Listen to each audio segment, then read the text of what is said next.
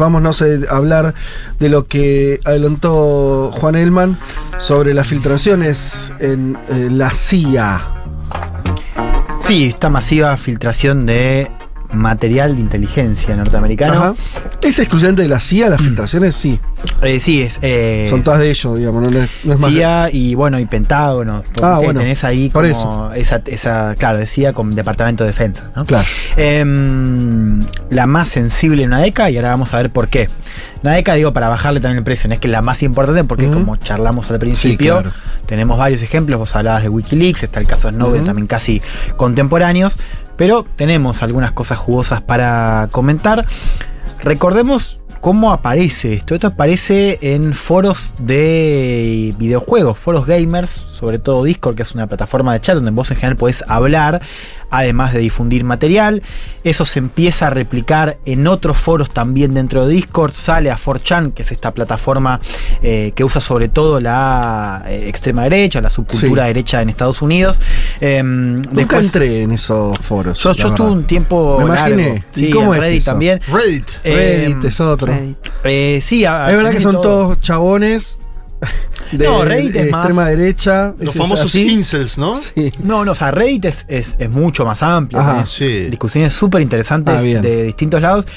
Eh, 4chan Hubo un momento donde era más un refugio de estos grupos, lo que pasa es que con la paula, el paulatino escrutinio que empezó a aparecer en estas plataformas, se mudaron a, hubo otra era 8chan y después como ah, cosas inclusive más marginales. Claro, claro. Eh, quedó identificada, pero hoy en realidad, digamos, lo, más jugoso no está pasando en esos eh, foros.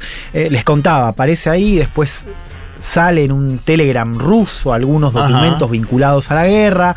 Twitter. Claro, yo lo tenía como que había salido en Telegram, pero en realidad fue el segundo paso. El claro, fue después. Bien. Y después termina apareciendo al final en el New York Times y ahí ya se encienden las alarmas. Lo cual ya nos da un dato, porque esto estuvo pasando durante varios meses, al menos tres meses, en la subcultura por internet y esto recién salta en las alarmas hace un par de semanas. Con lo cual, digo, hubo también ahí Está una fallando la inteligencia, ¿no? Exacto, una brecha de seguridad. O el New York Times tuvo que llamar mucho por teléfono para dejar de publicar. Eh, no sé. Otra buena la otra, la otra sí, qué sé yo. O sea, o sea, suponer que ningún periodista del New York Times se avivó que existía eso, no, me traten tan de boludo, qué sé yo.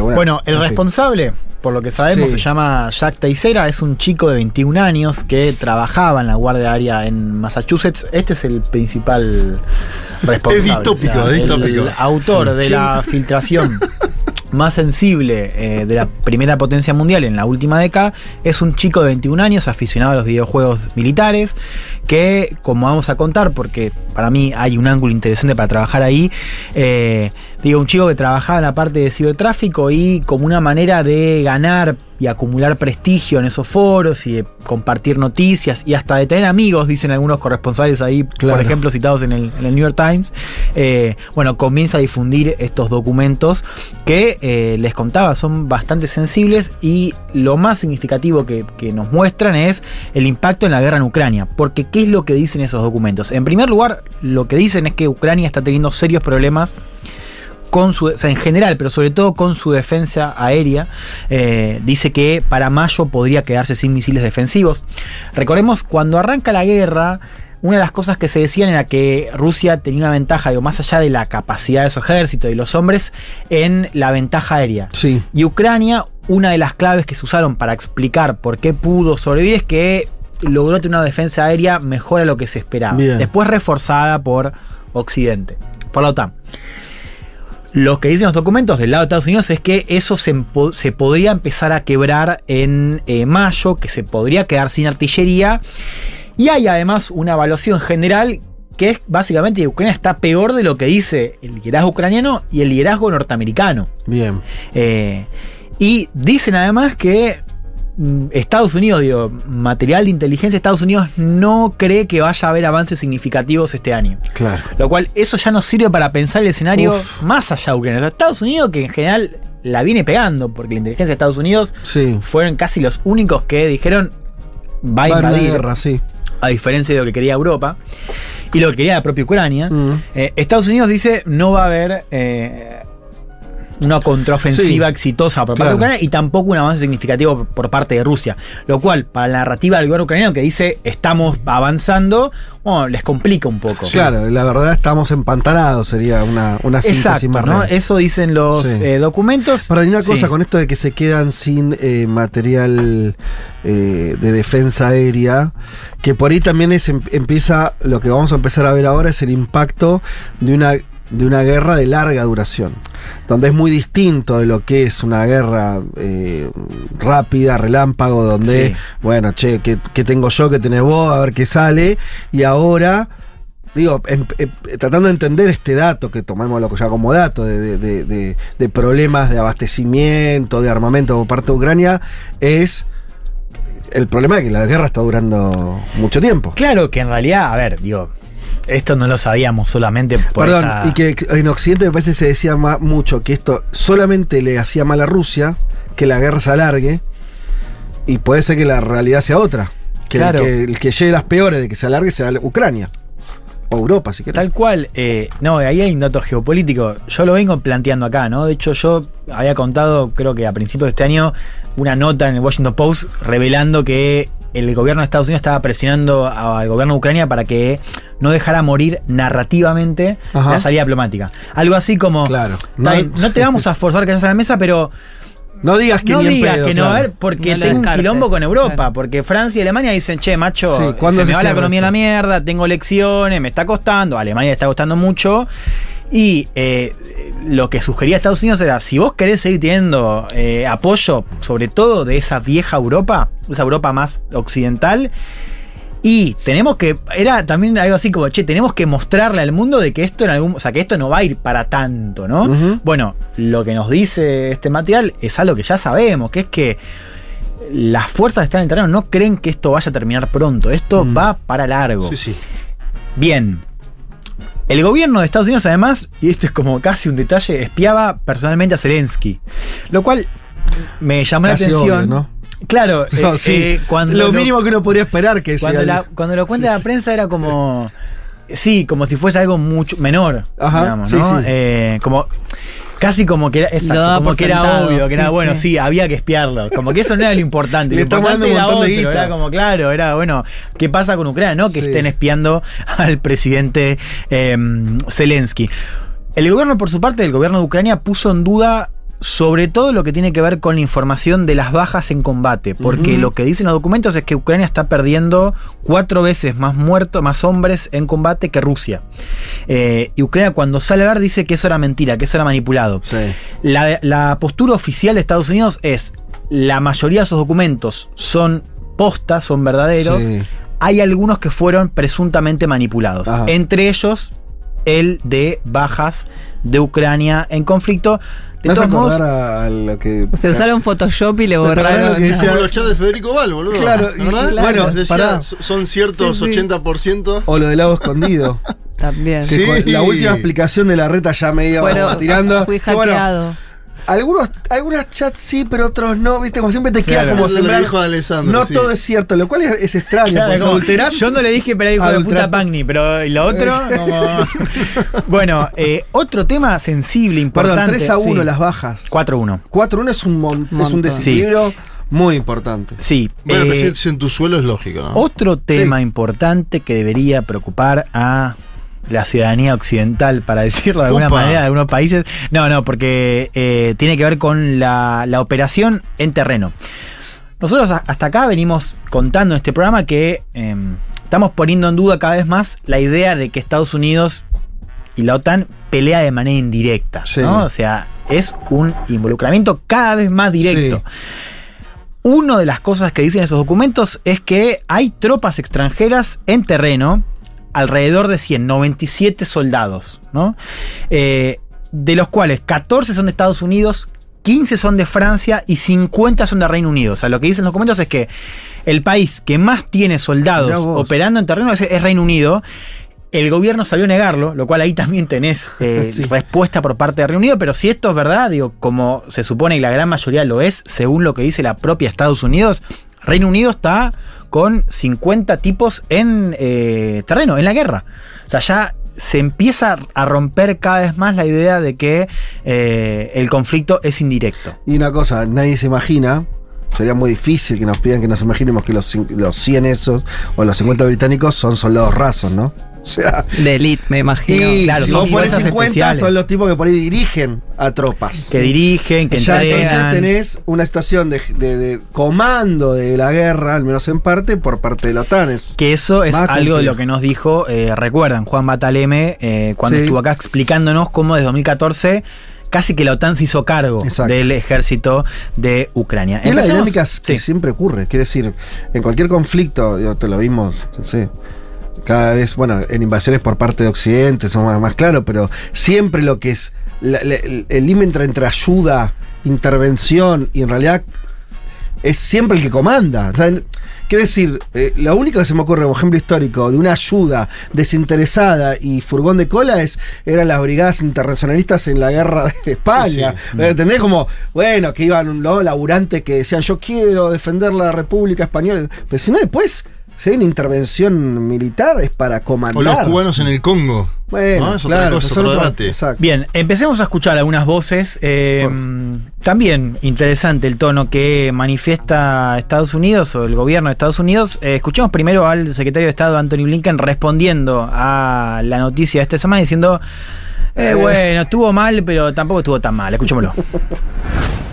On the uh, intelligence uh, leaks, what I can tell you is this: we have engaged with our allies and partners since um, since these leaks came out, and we have done so at uh, at high levels, and we have made clear our commitment to safeguarding intelligence and our commitment to our security partnerships.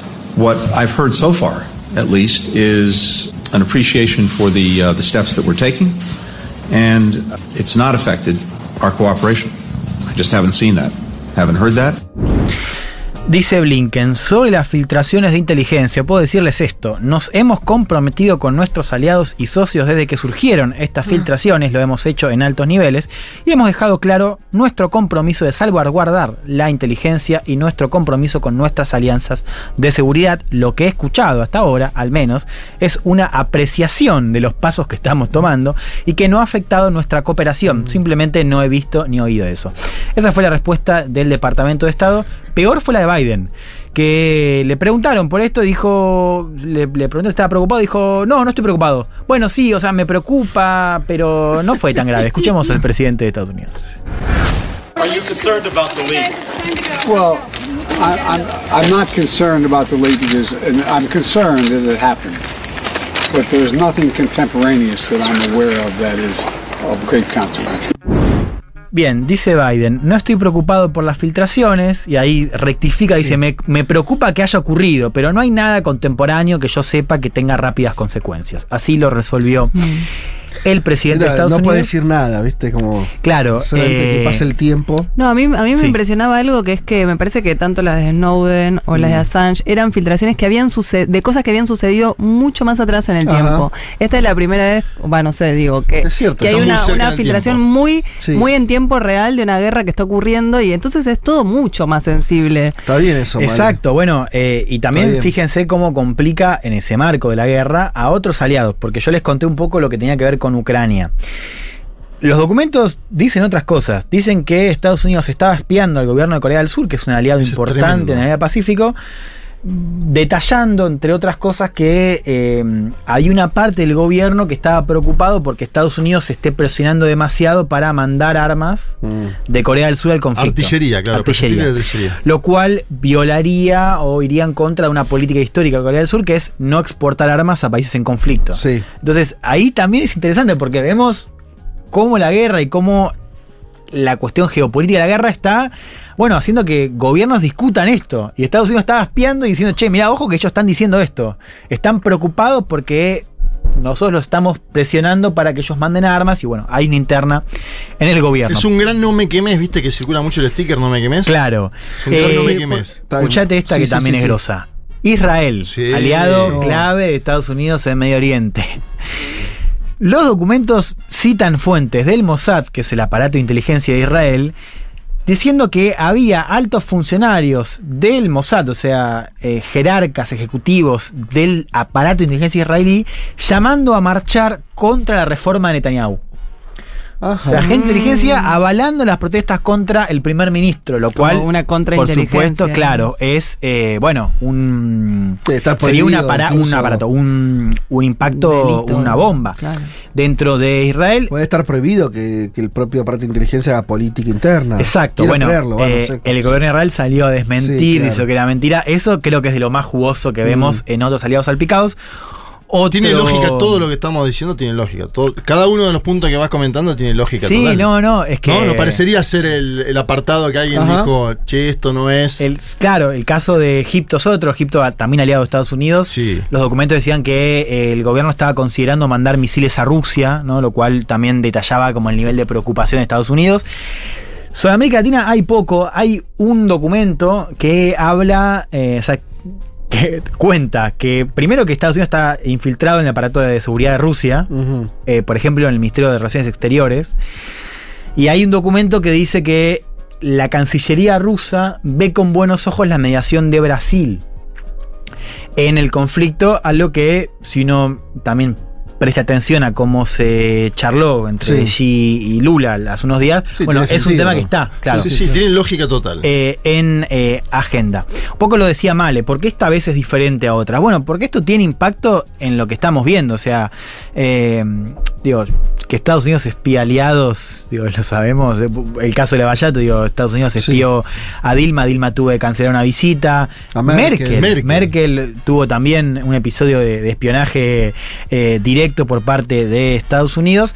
Acá la gran clave es el impacto directo en el terreno. De hecho, CNN ya dijo, creo que a los dos días que salió la noticia, de que Ucrania ya estaba cambiando su estrategia militar. Porque claro, si Sí, vos le diste a entender a Rusia que te está quedando sin de- defensa aérea, bueno, tenés que reforzar inmediatamente. Lo mismo con eh, Rusia, porque yo les contaba, los documentos detallan un nivel de infiltración en el aparato de seguridad ruso, lo cual tampoco es algo, digo, eh, descabellado, pero también en Wagner, que es esta compañía, recuerdan, compañía del ejército privado de mercenarios que pelea con Rusia en Ucrania. Sí. Bueno, también Estados Unidos está infiltrado ahí, Mirá. lo cual eso hace que Rusia tenga que cambiar Mm. naturalmente su sistema de comunicación, por ejemplo. Bueno, eso también tiene impacto en eh, el terreno. Escuchemos cómo lo planteaba un, un militar que estuvo en CNN, un militar retirado, bueno, contando un poco así que es la parte más técnica, ¿no? Y de, de por qué esto, más que un escándalo, era algo que eh, tendría que preocupar hacia adentro del aparato de inteligencia eh, y militar norteamericano. Escuchemos. I'm having a hard time getting my head around this. I mean, if there's 50 classified documents, there's 50 separate stories that are going to impact on the ground in Ukraine right now. The fact that they gave away their air defense platforms and where those locations were, the fact troop movements, uh, they're talking about artillery rounds. We all know that Ukraine is running out of artillery. So the le- this level of, of breach is significant. And the fact that we've kind of asleep at the switch, we had indications it was going on the past few months.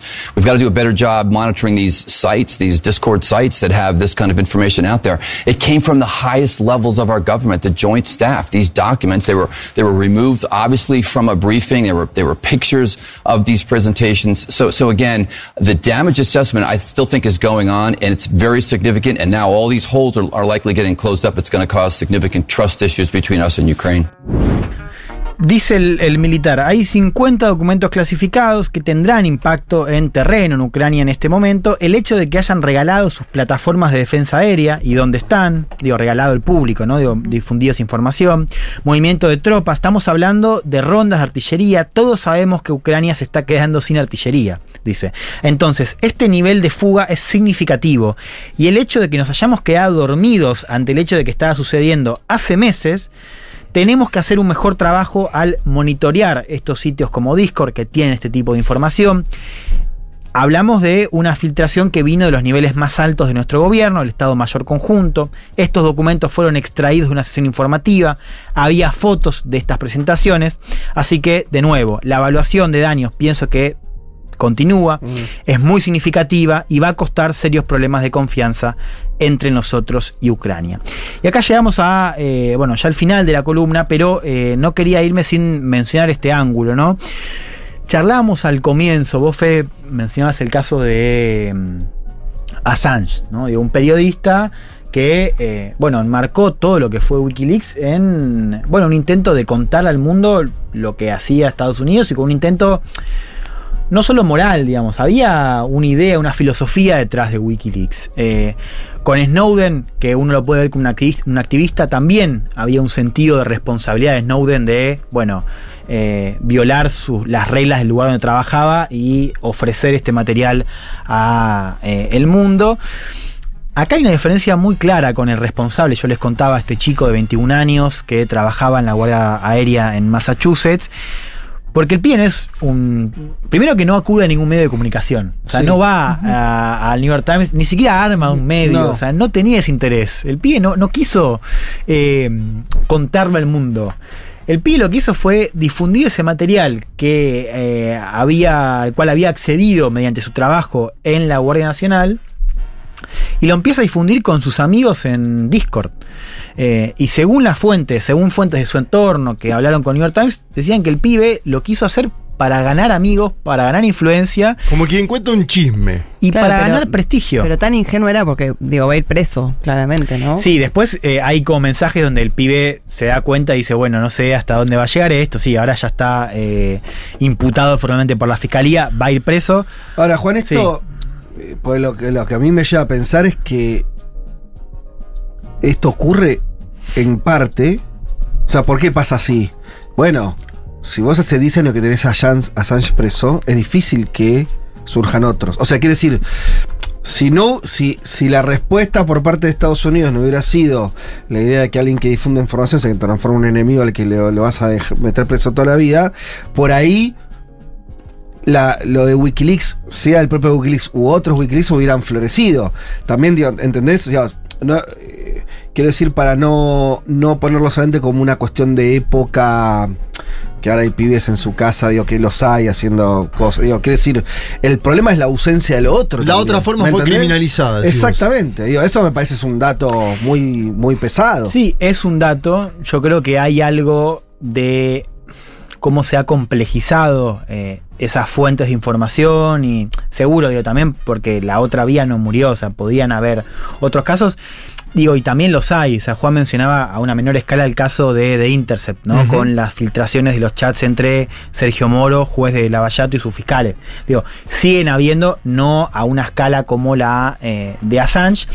Ahora, sí creo que hay algo novedoso en las fuentes de esa información y en cómo se, se difunde, porque yo les contaba, esto llega a Telegram después de que en el propio Discord la información vaya de un canal a otro.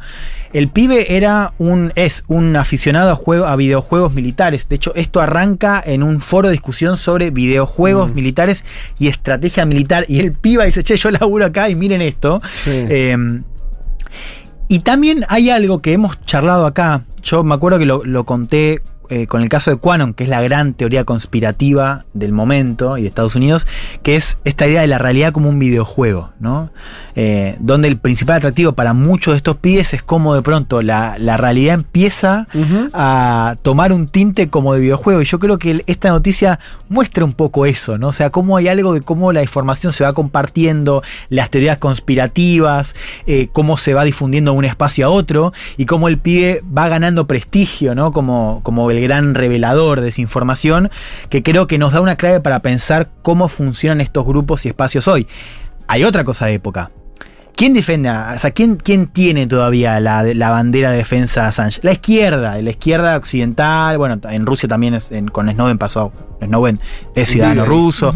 Eh, Teixeira, digo, yo por, lo que vi, es más un pibe defendido por la ultraderecha que por la izquierda. Claro. Eh, lo cual también tenés un cambio ahí. Quiero que escuchemos eh, cómo lo defendía Tucker Carlson, que es el presentador de Fox News, es el, eh, el canal, el segmento, el segmento más escuchado en la televisión en el mundo. El de Carlson, bueno, ahí habría que ver con India, pero de Estados Unidos seguro. Defendiendo a este chico, Jack Teixeira, con un argumento también similar a la defensa de, de, mm, eh, Assange, que es, eh, bueno, hay que saber la verdad. O sea, Claro. el gobierno está mintiendo eh, y, y él no puede ser el enemigo del gobierno. Escuchemos a Tucker Carlson. Instead, the only man who has been taken into custody, or likely ever will be, is a 21 year old Massachusetts Air National Guardsman who leaked the slides that showed that Lloyd Austin was lying. He revealed the crimes, therefore, he's the criminal. That's how Washington works. Telling the truth is the only real sin. And yet tonight, the news media are celebrating the capture of the kid who told Americans what's actually happening in Ukraine. They are treating him like Osama bin Laden, maybe a little worse, actually. Because unlike Al Qaeda, apparently this kid is a racist. Eh, siempre pienso lo mismo cuando escucho qué, qué magnético es este chabón, ¿eh? como que me dan ganas de escucharlo una hora entera. El único hombre detenido es un chico de 21 años de Massachusetts, de la Fuerza Aérea, que probó que Lloyd Austin, el secretario de Defensa de Estados Unidos, estaba mintiendo. ¿no? Y Carson habla de cómo el secretario de Defensa estaba mintiendo cuando hablaba de cómo le estaba yendo Ucrania en la guerra. Y sigue diciendo, él reveló los crímenes, por lo tanto, él es el criminal. Así funciona Washington. Decir la verdad es el único pecado real. Los medios de comunicación ahora están celebrando la captura del chico que contó a los estadounidenses lo que realmente está ocurriendo en Ucrania. Y lo están tratando como Osama Bin Laden, y quizás peor, porque este chico, a diferencia de Al Qaeda, aparentemente es racista. Esto lo dice Carlson y después empieza a pasar imágenes CNN bueno, diciendo que el chico tenía, como que era muy religioso, que tenía, eh, que era bueno, un, un joven blanco, eh, como un poco intentándolo meter en el target de los terroristas de extrema derecha. Sí. No es el caso, el pibe no, no tenía ese perfil, pero un poco el argumento de Carlson es el argumento eh, que usa una parte de la izquierda para defender a Assange, que es lo están tratando como un criminal, un tipo que está contando la verdad. Eh, y este argumento que también estamos viendo cada vez más de una parte de la extrema derecha que dice, che, la guerra nos está saliendo un poco también cara. O sea, y acá nos estaban diciendo que veníamos re bien y en realidad nos está yendo, hasta no le está yendo muy bien a Es Ucrania. súper interesante porque eh, lo otro que yo pensaba cuando te escuchaba que es, hay un problema grave, que es que si se le llega a romper en Occidente, pensamos sobre todo en las sociedades europeas y norteamericanas, la idea de que la guerra es justa, que es un poco lo que está atrás de todo esto, ¿no? Digo, nosotros te- estamos viendo mucho, no sé, eh, España, Sí. gobierno de Sánchez de izquierda y bancando la guerra. O sea, vos tenés lo que está sosteniendo un poco, ¿no? Esta, estas situaciones que lograron, después de mucho tiempo, justamente porque el invasor fue Rusia, una serie de cuestiones que ya sabemos, lograron un frente unido interno que no se daba en las últimas eh, conflictos bélicos. Vos tenías, ¿no? Ni hablar cuando eh, en Afganistán, por ejemplo, el pedido de retiro de tropas, la idea del pacifismo existía en Occidente. Todo eso está borrado en la guerra de Ucrania, ¿no parece? Vos tenés el que se, el que se corre un poquito de eso es tildado casi de, de rusofóbico, ¿no? Digo, no, perdón, de, de, de, mm, eh, de rusofilia, ¿no? De, de- ser estar Aliado de Putin. Cualquiera que en Occidente hoy está en contra de la guerra. Si es esta idea de que te están mintiendo, yo qué sé, ojo que no le rompa ese, ese, ese coso interno, frente. porque ahí no sé qué pasa. Sí. Si- o sea, si pierde legitimidad social, me parece que es medio game over ahí. Sí, sí, de- bueno, y eso es lo que estamos viendo también a nivel electoral. O sea, hay Claro. una, una preocupación de la ciudadanía que no es que lo hace en base a eso. Dice, che, eh, a mí me importa más cómo me está aumentando el pan que vencer al dictador Putin, para ponerlo en términos. El dato de las encuestas en Francia lo marca así también, ¿no? Que si se votara hoy ganaría Marine Le Pen. El último dato que tiene que ver con las Sí. jubilaciones es impactante. Bueno, mucha tela para cortar Sí. eh, con esta columna. Un último, último ángulo, ya es lo último que Dale. digo. Acá se habló de la visita de Lula a Huawei y el tema 5G. Esto nos vuelve a meter otra verdad casi de perogrullo.